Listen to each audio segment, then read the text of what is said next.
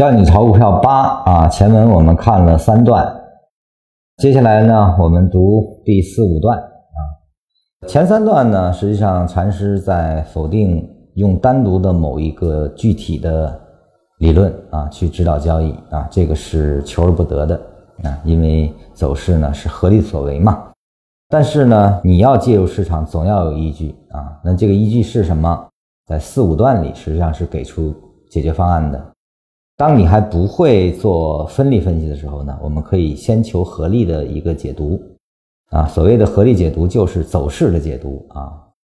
那么市场呢被禅师分为这个可以做和不可以做的，对吧？那么什么是可做的啊？在这两段里呢，给出了一个标准啊。我们在操作中无非是利用波动啊去挣取差价。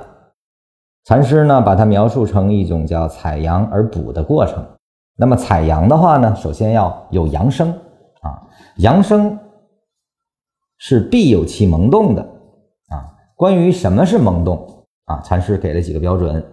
第一个标准呢，是我对这个萌动给出的啊，他没有写具体的啊，我觉得这个应该补充进来。学禅论的人是必须要用到的啊，就是一个大级别的调整结束之后。